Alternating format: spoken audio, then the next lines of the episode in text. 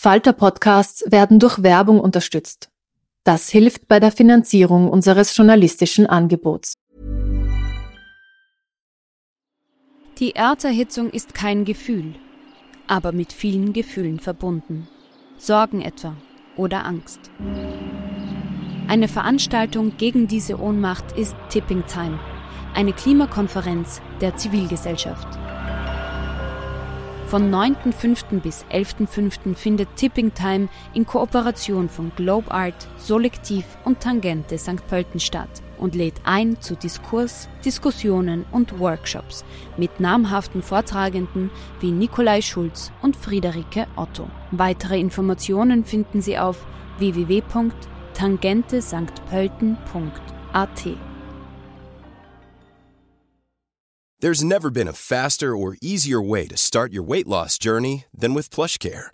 PlushCare accepts most insurance plans and gives you online access to board-certified physicians who can prescribe FDA-approved weight loss medications like Wigovi and Zepbound for those who qualify. Take charge of your health and speak with a board-certified physician about a weight loss plan that's right for you. Get started today at plushcare.com slash weight loss. That's plushcare.com slash weight loss. plushcare.com slash weight loss.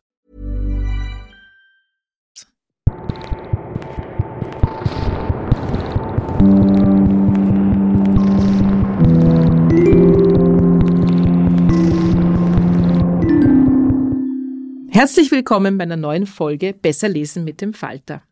Heute haben wir Lena Raubaum getroffen. Das ist ein Name, den Sie sich merken müssen, denn sie wird nochmal ganz berühmt. Sie schreibt Kinderbücher, aber das ist eine sehr verkürzte Darstellung. Sie ist eine Dichterin, unter anderem auch für Kinder, eine Wortakrobatin und von ihren Texten ist man auch als Erwachsener begeistert. Aber hören Sie selbst. Ich bin übrigens Petra Hartlieb und ich freue mich, dass Sie wieder dabei sind. Lena, wir kennen uns eigentlich aus meiner Buchhandlung Sprich, du kaufst deine Bücher bei mir in der Buchhandlung unter anderem, aber die Lena ist keine von den Autorinnen, die heimlich oder ganz offensiv suchen, ob ihre Bücher gut platziert sind. Im Gegenteil, du bist immer recht zurückhaltend. Ich habe ganz lange überhaupt nicht gewusst, dass du das bist, die Kinderbücher schreibt. Schaust du manchmal in Buchhandlungen, ob deine Bücher vertreten sind? Heimlich zumindest? Ja, natürlich. Und dann freue ich mich sehr. ähm, und sehr schön ist es natürlich auch, wenn sie in einer Auslage stehen. Also als ich zum allerersten Mal die Knotenlöserin, das war ja mein allererstes Bilderbuch, in einer Auslage gesehen habe, das war schon ein Moment ausgelassener Heiterkeit. Ich werde es mir merken. ich gestehe, es war nicht bei mir, weil ich kannte dich damals noch nicht. Ich bin lustigerweise auf dich gestoßen, gar nicht über das Medium Buch, sondern ich habe auf YouTube zwei Filmchen gesehen. Und in dem einen hat Lena Raubaum die Geschichte von Noah und seiner Arche nachgedichtet und im zweiten geht es um ein gar nicht damenhaftes Dornröschen. Und ich war total begeistert, also wirklich große Empfehlung, schaut sich das unbedingt an, man findet es auf YouTube. Und es hat natürlich schon auch was mit Büchern zu tun, wir wollen hier keine YouTube-Werbung machen, sondern es hat einfach was mit Text mhm. zu tun. Erzähl doch mal, wie bist du auf diese Idee gekommen, solche Filmchen zu machen? Einfach was dir fahrt oder? Ähm, also es ist so, dass ich äh, diese Texte, die du jetzt gerade angesprochen hast, für zwei Kabarettprogramme geschrieben habe, die ich gemeinsam mit einer Freundin darbiete. Und in dem einen Programm, wo ich zum Beispiel Zornröschen erzähle, da geht es um, was wurde aus unserer Kindheit, was wurde aus Erzählungen aus unserer Kindheit. Und dann habe ich mir gedacht, na ja, was ist, wenn das Dornröschen sich nicht ausrastet, sondern ausrastet. Weil ich das ganz großartig finde, dass dieses Wort derart zwei konträre Bedeutungen hat. Es gibt auch ein paar Hörer und Hörerinnen von uns, die in Deutschland leben. Ah, ja. Das muss man noch mal erklären. Also mhm. ausrasten heißt auf Österreichisch ausruhen. Genau. Mhm. Also ausruhen und ausrasten bedeutet aber auch sehr zornig werden. Also richtig austicken. Und ähm, der zweite Text, Noah, ist entstanden für ein Kabarett, da geht es um, was wurde aus unserer Zeit, aus unserem Zeitempfinden und so. Und dann habe ich mir eigentlich gedacht, was wäre, wenn Noah Perfektionist gewesen wäre? Und in Zeiten, wo man einfach tun muss, und kürzlich haben wir ja so eine Zeit erlebt, wo man tun muss oder reagieren muss auf etwas, das nicht so geplant war, habe ich mir gedacht, wie wäre das, wenn er sie ein bisschen verhaspelt hätte mit perfektionistischem Dasein. Und zum Beispiel wochenlang darüber nachgedacht hätte, wie man die Ache denn streichen könnte. Ja, ja, weil das ist eine wichtige Frage für jemanden, der das sehr perfektionistisch angeht.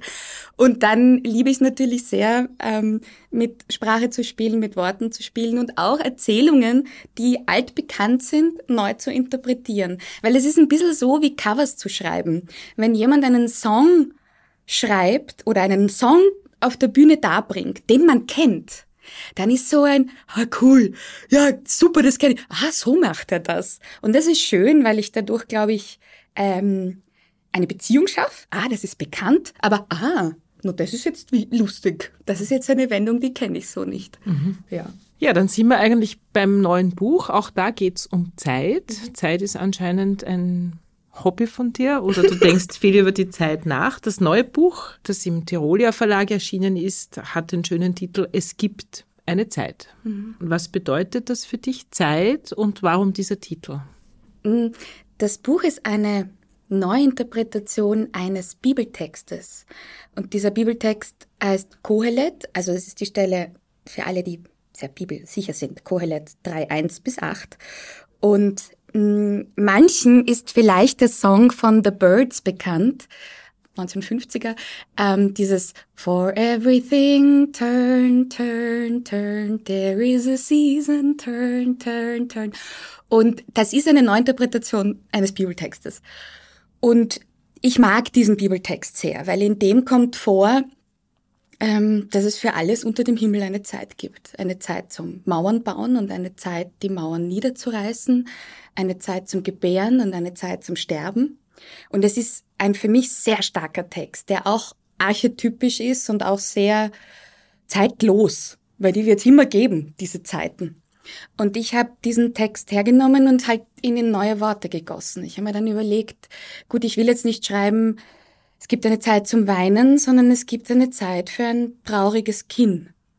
Und in meinem Empfinden gibt es Zeiträume im Leben, die man sich manchmal so nicht einräumt. Also die Zeit zu trauern zum Beispiel ist manchmal eine Zeit, wo man sich selbst überholt.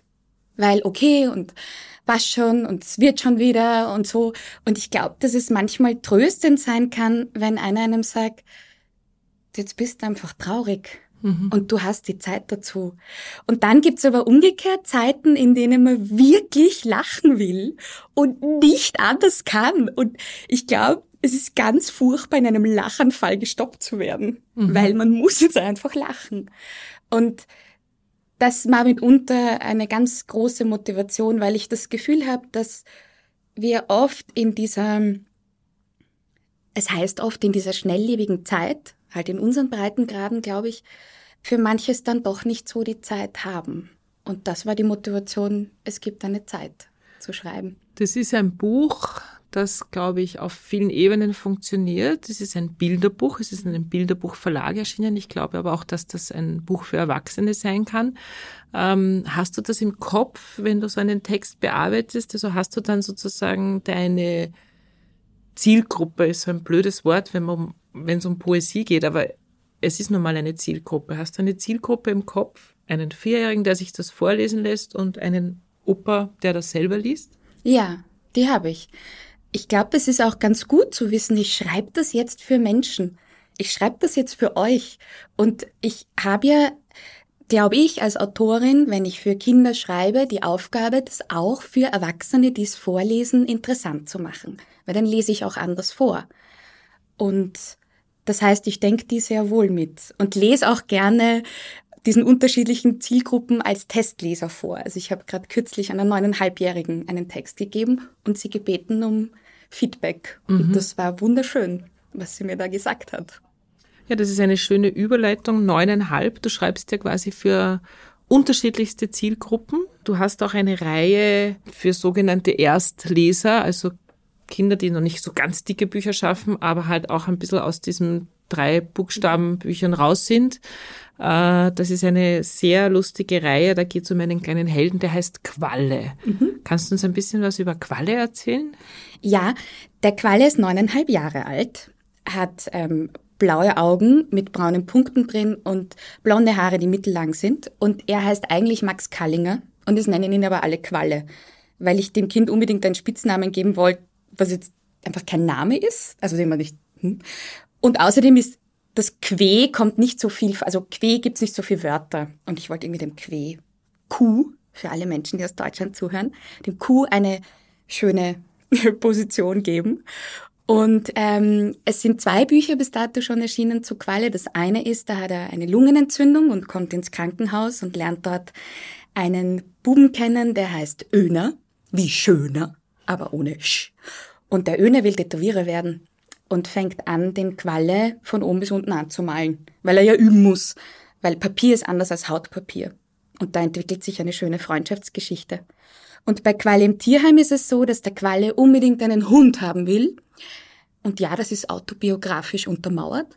Und ähm, er kann nicht, weil aus verschiedensten Gründen. Und dann ähm, hilft er im Tierheim mit, und zwar auf die Art und Weise, wie es möglich ist für Kinder diesen Alters im Tierheim mitzuhelfen, nämlich er liest Hunden vor. Und ja, das sind die Geschichten rund um Qualle. Das Schöne an Qualle ist, dass er kein fliegender Superheld ist, der irgendwie die Welt rettet. Das sind völlig banale Alltagsgeschichten. Kind kommt ins Krankenhaus, Kind wünscht sich einen Hund. Jeder kennt das von sich selber, von seinen eigenen Kindern. Ähm, warum glaubst du, wollen Kinder sowas lesen? Naja, weil der Alltag so aufregend ist. Also, und weil es ja trotzdem Welten sind, in denen man noch nicht war. Also gerade als der Qualle ins Krankenhaus kommt, also ich wurde, ähm, die Idee dafür hat mir mein Mann gegeben, weil er gesagt hat, also ich, ich bin das Kind eines ähm, Kinderarztes und er hat gesagt, schreib doch einen Krankenhausroman, weil du hast Krankenhaus anders kennengelernt als viele andere Kinder und das ist schon eine aufregende Welt, ins Krankenhaus zu kommen. Und auch das Tierheim ist jetzt für viele nicht so ein Ort, wo man sagt, ja, da ist man eh öfter. Also vielleicht für manche Menschen schon. Und ich glaube, das ist das, was mich reizt. Also auch im Recherchieren ist das ganz toll. Ich war auch im Recherchieren viel in, in Spitälern, habe mit vielen Ärzten und Ärztinnen mich unterhalten, war auch im Tierheim, habe selber auch Hunden vorgelesen. Man und kann wirklich Hunden vorlesen? Ja, kann man. Ähm, also beim Wiener Tierschutzverein der übrigens von einem Literaten gegründet wurde. Ähm, also der ist mittlerweile Tierschutz Austria, gibt es ein Projekt, das heißt Shelter Buddy Programm. Und da werden Kinder eingeladen, Hunden vorzulesen. Und beide haben was davon. Die Kinder können vorlesen und niemand sagt, schneller, langsamer, so gehört das nicht, na, und so weiter. Was manchmal sinnvolle Ratschläge sind, manchmal stören, wenn man gerade lesen lernt. Und Hunde lernen, durch dieses monotone und beruhigende Sprechen vertraulicher zu werden mit Menschen.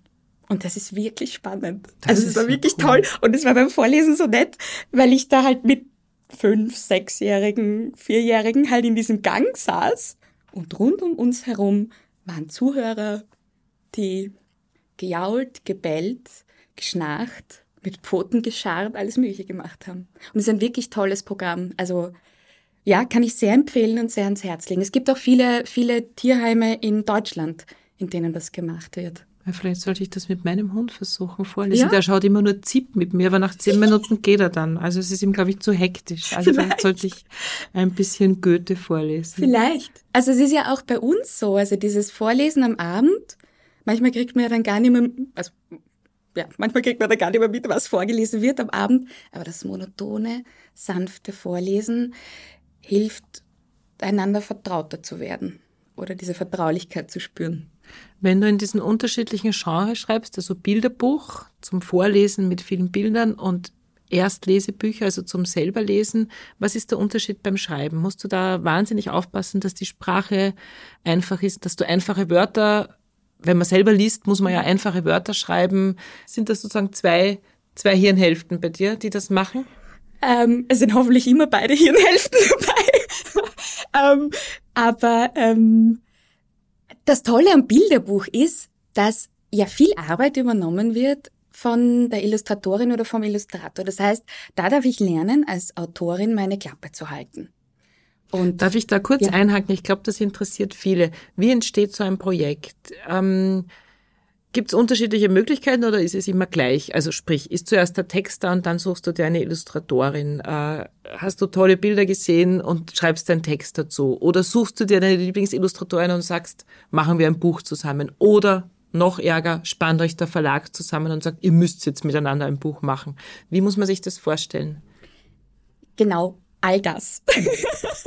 also, ich glaube, dass ähm, es gibt ja so viele Bilderbücher in dieser Welt und so viele Menschen, die das machen. Und ich glaube, dass genau so Bilderbücher entstehen. In meinem Fall war es so, dass ich 2016 den äh, Dixie Kinderliteraturpreis, ähm, das ist ein sehr, sehr wichtiger Förderpreis in Österreich, bekommen habe für die Kategorie Kinderlyrik. Und neben mir saß Clara Frühwirt, die da den Preis für Illustration bekommen hat. Und ich habe ihre Werke gesehen und gedacht, oh, mit der würde ich gern was machen. Und der Dixie Kinderliteraturpreis ist so gestaltet, dass er nicht mit Geld dotiert ist, sondern mit Wissen. Das heißt, es wird einem für einen bestimmten Zeitraum ein Tutor, eine Tutorin zur Seite gestellt. Da kann man dann alles fragen, was man nicht googeln kann. Und dadurch, dass das so unser Ausprobier, unsere Ausprobierzeit war, haben wir dann gesagt, tun wir uns doch zusammen und probieren ein Bilderbuch. Behütet von, in Klares Fall war es Renate Habinger und in meinem Fall war es Heinz Janisch. Probieren wir das. Und über sehr viel glückliche Fügungen sind wir zum Tirolia Verlag gekommen. Und bei Qualle im, also bei den Qualle-Reihen war es so, dass der Verlag selber gemeint hat, ähm, wir würden dir einfach ein paar vorschlagen oder die würden wir dir vorschlagen, weil die passt ganz gut. Und die haben ein sehr gutes Gefühl, wer da dazu passt. Also da hat sich dann die Zusammenarbeit mit Sabine Kranz ergeben, die in Frankfurt lebt. Und das ist ganz toll. Also es, und ich, für mich ist es jedes Mal wie Weihnachten, wenn ich dann ähm, zu meinem Text diese Bilder sehe. Das heißt, du schreibst den Text, dann kriegt sie was genau. und dann zeichnet sie. Ganz also genau. Du hast die Figur im Kopf und genau. kannst einfach nur hoffen, dass die Illustratorin die Figur genauso sieht wie du, ja. weil du es ja nicht völlig ausformulierst, sondern das ist ja auch viel Fantasie, damit der Leser und die Leserin auch fantasiert und du musst, du musst einfach hoffen, dass die Illustratorin ungefähr so tickt wie du. Ja, Genau, und oft werde ich ja überrascht, weil sie es noch besser kann.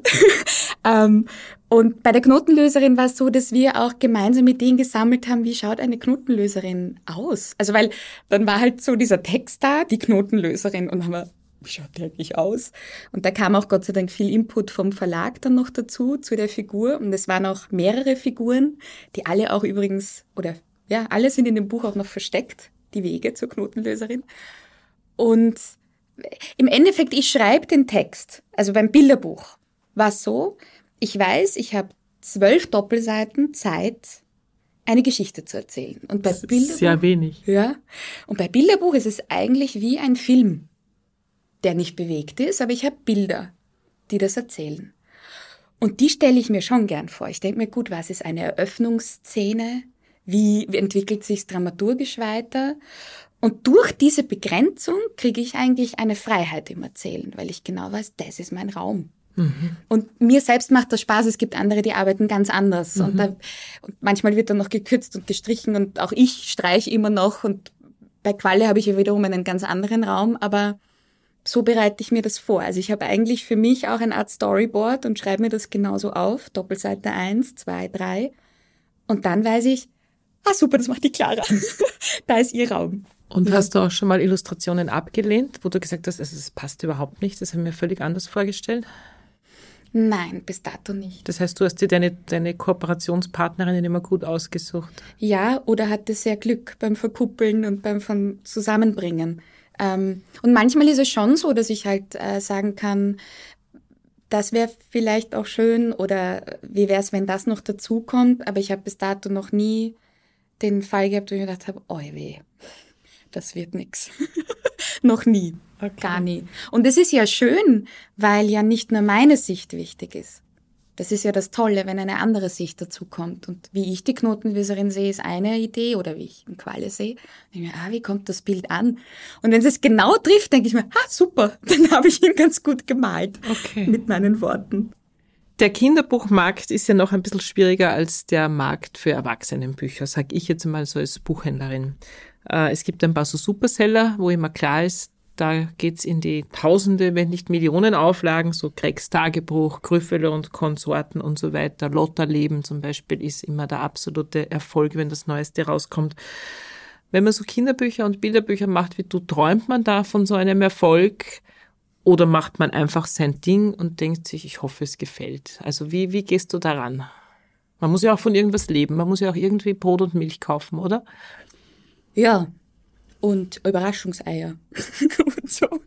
Ähm, ich habe natürlich, wenn ich ein Buch mache, die besten Wünsche für dieses Buch. Und ich weiß aber auch, dass ich als Autorin ein Zahnrad bin in dem ganzen Markt. Es kommt der Verlag dazu. Es kommen vermittelnde Personen dazu. Es kommen Buchhändler und Buchhändlerinnen dazu. Es kommen Bibliothekarier und Bibliothekarinnen dazu. Es kommen Leserinnen, Leser dazu. Es ist, ich könnte sie noch alle aufzählen und ähm, ich glaube, dass das das ja ausschlaggebende ist und da habe ich gar nicht viel in der Hand als Autorin, glaube ich. Ich schreibe das, was von Herzen kommt, von meinen Händen kommt und dann übernehmen ganz viel andere Leute. Und das weiß ich. Das ist mir zum ersten Mal bewusst geworden auf der Frankfurter Buchmesse, wo man dann dasteht und merkt, wow, so viel Zahnräder arbeiten hier und geben Büchern Rückenwind. Ja. Manchmal mehr, manchmal weniger. Manchmal mehr, manchmal weniger, genau. Mhm. Und es gibt ganz viele Bücher, die zum Erfolg werden, weil komplett engagierte Lehrerinnen und Lehrer das lesen mit ihren Schülerinnen und Schülern und dann eine Geschichte weiterempfohlen wird. Ich glaube, manches ist wahrscheinlich, und da sammle ich ja auch noch Erfahrungen, aber ich glaube, manches dahinter ist, ist sicher ganz klar und, und hat auch einen klaren Weg und anderes ist Kosmos vielleicht. Mhm, mhm.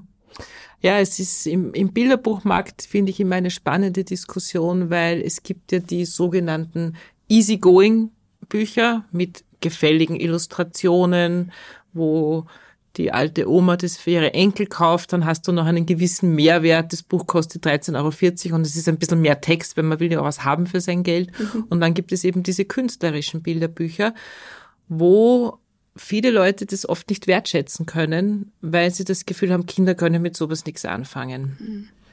Wie gehst du mit sowas um? Also ich weiß, dass die Bilderbücher, die ich bis dato geschrieben habe, wahrscheinlich welche sind, wo Menschen sagen, ach so, ja, aber das ist schon auch für Erwachsene, oder? Also ich, ja. ähm, ich schreibe auch zum Beispiel immer, es ist für Menschen ab vier Jahren und nicht halt für Kinder und für Erwachsene. Und letztlich, es gibt so viele Menschen auf der Welt und es gibt so viele Formen, Bücher zu schreiben. Und ich glaube, dass es natürlich beides braucht. Genauso wie wenn man Film schaut. Es gibt Momente und Abende, da sagt man, okay, pff, ich bin jetzt wahnsinnig froh, dass es einfach ein Film ist, wo ich nicht viel nachdenken muss. Und dann gibt es Momente, der sagt, no, heute schaue ich mir einen Film an, der mich fordert. Und ich glaube, beides ist ganz wichtig. Und was ich mir schon wünsche, ist, ist, dass, dass nicht so schnell Urteile gefällt werden. Also, dass man nicht sofort sagt, na, das versteht der Kind nicht. Da bin ich vorsichtig mit dem Satz. Weil, was ist ein Kind? Was ist ein Erwachsener? Da gibt's ganz viele. Und ich selber bin jedes Mal immer unfassbar überrascht, was Kinder äh, verstehen. Und ich hatte zum Beispiel auch bei der Knotenlöserin ist es so, die Geschichte ist die, eine Knotenlöserin kommt in die Stadt und Menschen und Tiere bringen ja alle Formen von Knoten. Was auch immer. Und Angelschnüre, Kopfhörer, zwei Flamingos, die sie ineinander verwickelt haben. Oder sie bringen ja auch Geschichten. Und manche Knoten löst sie, manche nicht. Und manchen, bei manchen sagt sie, da sind andere zuständig. Und dann gibt's welche, die sagen, mein Kind hat die Geschichte nicht verstanden. Ich sage, okay, was hat er denn verstanden? Na, er hat verstanden, kommt eine Frau, löst die Knoten, manche löst sie nicht. Sag ich, super. Das ist die Geschichte. Das ist genau das, was erzählt wird. Ja, na ja, schon, aber die Knoten stehen ja für und so. Sag ich, eh, können sie. Alles gut, also können sie, müssen sie nicht. Und ich glaube, das ist auch wichtig, dass man auch nicht von vornherein da ausgeht davon, na, das versteht ein Kind nicht. Naja, wenn ein Kind Fragen hat, ist doch super. Wie viele Menschen lesen Bücher und sagen, passt, ich hab alles verstanden. Mhm. Man kann doch als Erwachsener fragen. Ist ja gut so. Ich glaube, das Tolle an Literatur ist, wenn sie einen beruhigt und Fragen stellt. Und was mit Bekannten, mit Bekanntem versorgt und sagt, ah, das ist aber interessant. Das habe ich so noch nie gesehen, gehört, gefühlt, spannend. Mhm. Und ich glaube, das kann man Kindern auch zutrauen. Ja, und ich glaube, dass es wahnsinnig wichtig ist, auch für die gesamte mir fällt jetzt kein anderes Wort ein, aber Erziehung ist falsch, aber für die gesamte Kunsterziehung. Also wenn ein Kind immer nur mit den einfachsten Liedern aufwächst, dann wird dieses Kind immer nur Formatradio hören. Mhm. Und wenn das Kind mit den einfachsten Bilderbüchern aufwächst, dann wird es nicht in die Albertina gehen und sich neue moderne Kunst mhm. anschauen, weil es es einfach nicht verstehen wird. Ja, und was ich auch toll finde, ist, ganz vieles an der Kunst ist ein Ort, der liegt jenseits von richtig und falsch. Das ist so. Weil ich sehe das Bild so und neben mir sieht er oder sie das so. Und jetzt können wir diskutieren, was richtig ist, oder sagen, ah, du siehst es so, na interessant. Oder du liest das Buch so, es hat dir gefallen, es hat dir nicht gefallen. Und ich finde das interessant, weil bei vielen Kindern ist der Anspruch da, es muss ihnen gefallen. Glaube ich nicht. Kunst hat oft auch die Aufgabe zu sagen, na, das finde ich komisch. Und wenn dadurch in dir erzogen wird, unter Anführungszeichen, dass du dich trauen kannst zu sagen, das gefällt mir nicht, ist das ganz wichtig. Weil wir müssen lernen, als Menschen auch sagen zu können und sagen zu dürfen, das gefällt mir nicht. Weil dann wird unser das gefällt mir stärker. Ja, ich muss dir was beichten hier. Ich bin eine Lyrik-Analphabetin. Ich kann keine Lyrik lesen. Also wenn ich in einem Buch, wo ein Gedicht eingewoben ist, schon sehe, ah, das ist ein Gedicht, dann werde ich schon ganz nervös, weil ich kann es irgendwie nicht lesen. Aha. Also ich kann aber deine YouTube-Videos hören und ich kann deine Bilderbücher lesen und ich finde das, ich kann das nur über Kinderbücher. Mhm. Also mein Kind ist aufgewachsen mit den Balladen. Wir haben ihm ständig im Auto Balladen gehört und dann habe ich wieder gelernt, wie man Gedichte interpretiert. Vielleicht kann ich dich in Zukunft immer anrufen und du, und du liest mir dann das Gedicht vor, was in meinem Roman vorkommt. Äh, warum glaubst du, ist Reimen so wichtig für Kinder? Warum, also es macht einfach Spaß, ja. auch zum Schreiben, aber zum Zuhören auch. Kinder lernen das ja in Windeseile auswendig, also von der Mira Lobe angefangen bis ich weiß nicht was. Warum ist das so wichtig für Kinder? Ja, das, uh, das ist eine große Frage. Ähm, ich glaube, dass Lyrik, ähm, also ich, ich stimme dir dazu. Es macht zum gewissen Grad sehr viel Spaß, wenn sich was reimt. Ähm, ich glaube, Rhythmus ist auch was Tolles für uns Menschen. Und was ich ja auch mache, ist, ähm, wenn ich zum Beispiel Schreibworkshops mache mit Kindern, dann schreibe ich mit ihnen auch ganz viel Gedichte, die sich nicht reimen. Also zum Beispiel Elfchen, das sind Gedichte, die so funktionieren, dass sie eine ganz bestimmte Anzahl erfüllen, nämlich elf Wörter, die ganz bestimmt aufgeteilt sind. Und das fasziniert Kinder wahnsinnig, weil, und ich glaube, und das ist ähm, meine Interpretation, ähm, ich glaube, weil Lyrik eine gewisse Grenze setzt, sei es, weil es ein Versmaß gilt einzuhalten, weil es bestimmte Wörter gilt, und Grenzen in denen sich eine Freiheit bilden kann, ist, glaube ich, schon für viele Kinder auch, für Menschen an sich, was, was Spannendes. Und auch die Verdichtung an sich von Worten und, oder, oder Inhalten ist, glaube ich, was Spannendes. Also das ist das, was mir Spaß macht. Und man kann dann, wenn man mit Kindern Gedichte schreibt, dann wird halt über, ist halt ein Spielplatz. Und das, das einmal, das war so entzückend. Da habe ich Elfchen geschrieben mit ähm, Kindern in einer Volksschule in der Steiermark. Und dann ging es um Panther, also um Tiere. Sie sollen ein Elfchen zu einem Tier schreiben. Und ein Bub saß da und gesagt, ich brauche noch ein Wort. So, ja, okay. Ähm, worum geht's? Und liest du mir das vor? Sag ich, na ja, welche Farbe hat ein Panther? Oder versucht ihm zu helfen. Er sagt, na, das ist es noch nicht. Das ist es noch nicht. Und brütet und brütet und sagt, ich weiß es, getarnt. Schreibt's hin, ist glücklich. Was so schön. Passt. Panther ist getarnt. Großartig. Eine Wort. Und das ist, glaube ich, toll, dass man ein bisschen ausmistet und sagt, ein Wort. Getarnt. Ja, du hast das jetzt eh schon kurz erzählt. Du hast ja ein sehr vielseitiges Leben. Du sitzt ja nicht die ganze Zeit zu Hause in deiner Kammer und schreibst Bilderbücher. Du bist Autorin, Sprecherin, du bist Yogalehrerin und du unterrichtest Kinder im Schreiben. Mhm. Welche Zielgruppe? Wo machst du das? Welche Kinder können zu dir schreiben kommen? Mhm. Also ähm, bei Kindern, mit denen ich äh, schreibe, ist es so, dass das oft in, ähm, im Rahmen auch von Lesungen zum Beispiel mitgebucht wird. Also ich biete an, auch in Volksschulen, Schulen Schreibworkshops mit, mit den jeweiligen Schulklassen zu machen. Und dann unterrichte ich oder leite das große Glück, die Schreibakademie in Mödling zu leiten. Die Schreibakademie ist ein Teil des Musik- und Kunstschulmanagements in Niederösterreich. Und die haben in Niederösterreich ganz viele unterschiedliche ähm, Angebote von kreativem Ausdruck und da ist Schreiben dabei. Und in dieser Schreibwerkstatt, die ich in Mödling halte, können Jugendliche zwischen 12 und 19 Jahren schreiben. Und das ist ganz großartig. Da bin ich wirklich jedes Mal, ich gehe da wirklich oft gänsehautig weg, weil ich einfach so berührt bin von, was Menschen im Alter von 12, 13, 17 ausdrücken können. Ja. Und was ich dort mache, ist, ich, ich sage ihnen eben, dass das ein Ort ist jenseits von richtig und falsch.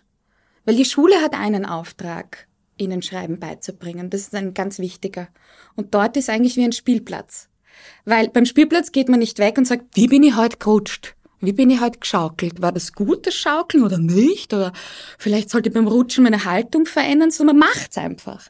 Und das ist, glaube ich, wichtig, dass beim Schreiben das auch Bereiche gibt, wo ich jetzt einfach mal nicht so viel auf die Rechtschreibung achte. Und es gibt Orte, äh, es, gibt eine, es gibt eine Zeit, auf die Rechtschreibung zu achten und es gibt eine Zeit, nicht auf sie zu achten und so. Genau. Bevor Lena Raubaum uns aus ihrem Buch Es gibt eine Zeit vorliest, hören wir noch ein paar Tipps aus der Falter-Redaktion. Hallo, ich bin Kirstin Breitenfellner. Ich betreue im Falter das Sachbuch und das Kinderbuch und stelle heute zwei Sachbücher vor. Das erste ist von einer amerikanischen Philosophin, die heißt Jane Bennett. Das Buch heißt Lebhafte Materie, eine politische Ökologie der Dinge, erschienen bei Mattes und Seitz. Ja, im Original ist es bereits 2010 erschienen und es ist höchste Zeit, dass es jetzt auch auf Deutsch vorliegt. Ähm, es reiht sich ein in eine Debatte, die ähm, die Tatsache berücksichtigt, dass äh, man ja ökologisch seit 30, 40 Jahren auf der gleichen Stelle debattiert und viele eigentlich wissen, was zu tun ist, aber trotzdem nichts passiert. Deswegen haben sich jetzt einige Denker aufgemacht, die ökologische Debatte auf eine neue Grundlage zu stellen. Zum Beispiel Charles Eisenstein, der mit Klima eine neue Perspektive, die äh, Konzentration auf die CO2-Debatte kritisiert. Oder auch Timothy Morton, der mit dem Buch Ökologisch sein in den USA auch bereits vor zehn Jahren erschienen, gegen das Zumüllen des Medienkonsumenten mit apokalyptischen Daten und Zahlen argumentiert, ähm, weil diese Zahlen haben ja bis jetzt nichts gebracht an Verhaltensänderung. Ja, in diese Kerbe schlägt auch Jane Bennett und sie versucht neue Denkstile und auch neue Erwartungshorizonte zu entwickeln. Sie nennt ihre Theorie vitaler Materialismus. Und da geht es eigentlich darum, dass, ähm, dass es keinen grundlegenden Unterschied zwischen Materie und Leben gibt, zwischen dem Menschen und seiner Umwelt. Also das Ziel ist eigentlich, dass man Menschen zeigt, dass sie eigentlich von ihrer Umwelt nicht getrennt sind und mit ihrer Umwelt was machen, sondern dass sie ihre Umwelt sind. Also Morten sagt man, du bist schon ökologisch, du musst nicht ökologisch werden.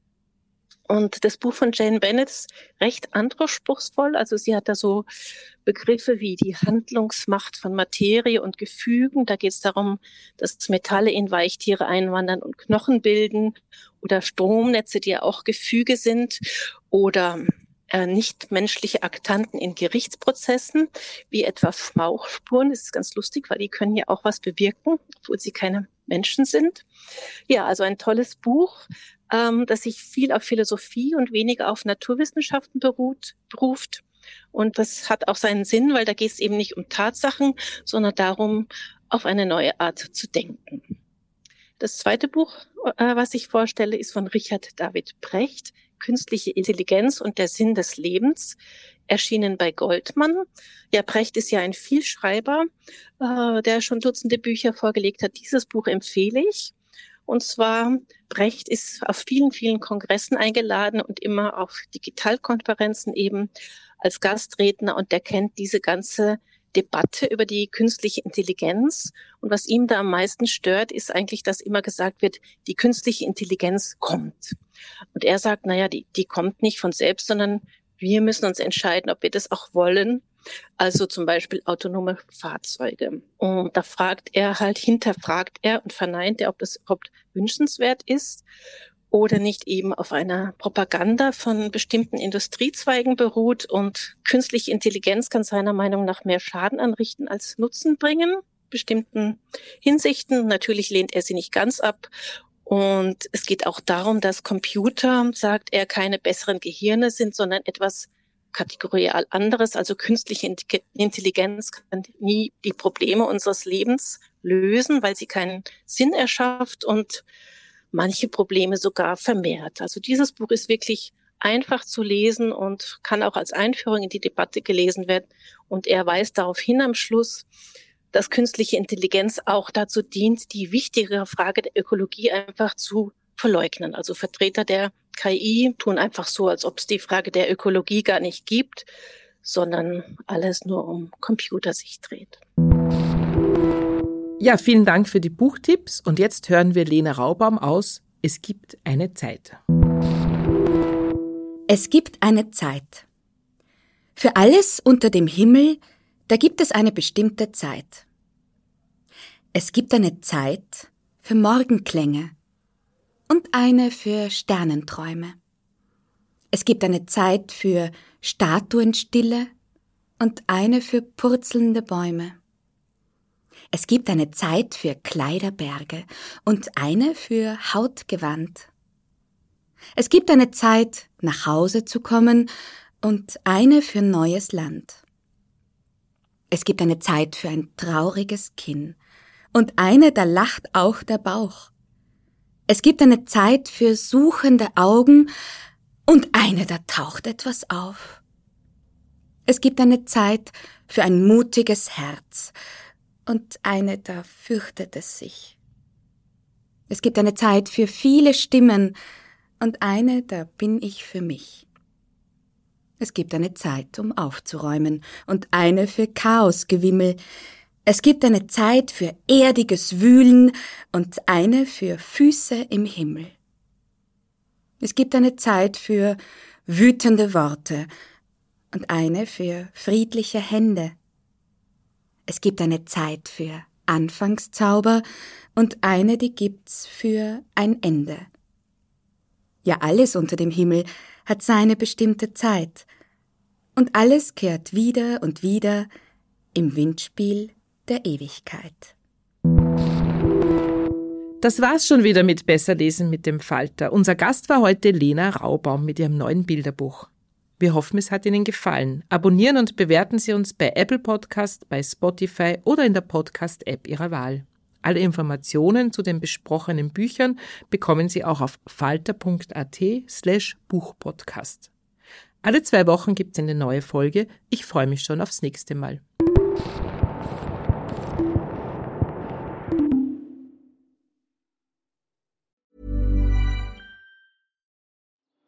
Die Erderhitzung ist kein Gefühl, aber mit vielen Gefühlen verbunden. Sorgen etwa oder Angst. Eine Veranstaltung gegen diese Ohnmacht ist Tipping Time, eine Klimakonferenz der Zivilgesellschaft. Von 9.5. bis 11.5. findet Tipping Time in Kooperation von Globe Art, Solektiv und Tangente St. Pölten statt und lädt ein zu Diskurs, Diskussionen und Workshops mit namhaften Vortragenden wie Nikolai Schulz und Friederike Otto. Weitere Informationen finden Sie auf www.tangentesanktpölten.at. Hey, it's Paige DeSorbo from Giggly Squad. High quality fashion without the price tag. Say hello to Quince. I'm snagging high-end essentials like cozy cashmere sweaters, sleek leather jackets, fine jewelry, and so much more. With Quince being 50 to 80% less than similar brands. And they partner with factories that prioritize safe, ethical, and responsible manufacturing. I love that. Luxury quality within reach. Go to quince.com slash style to get free shipping and 365 day returns on your next order. Quince.com slash style.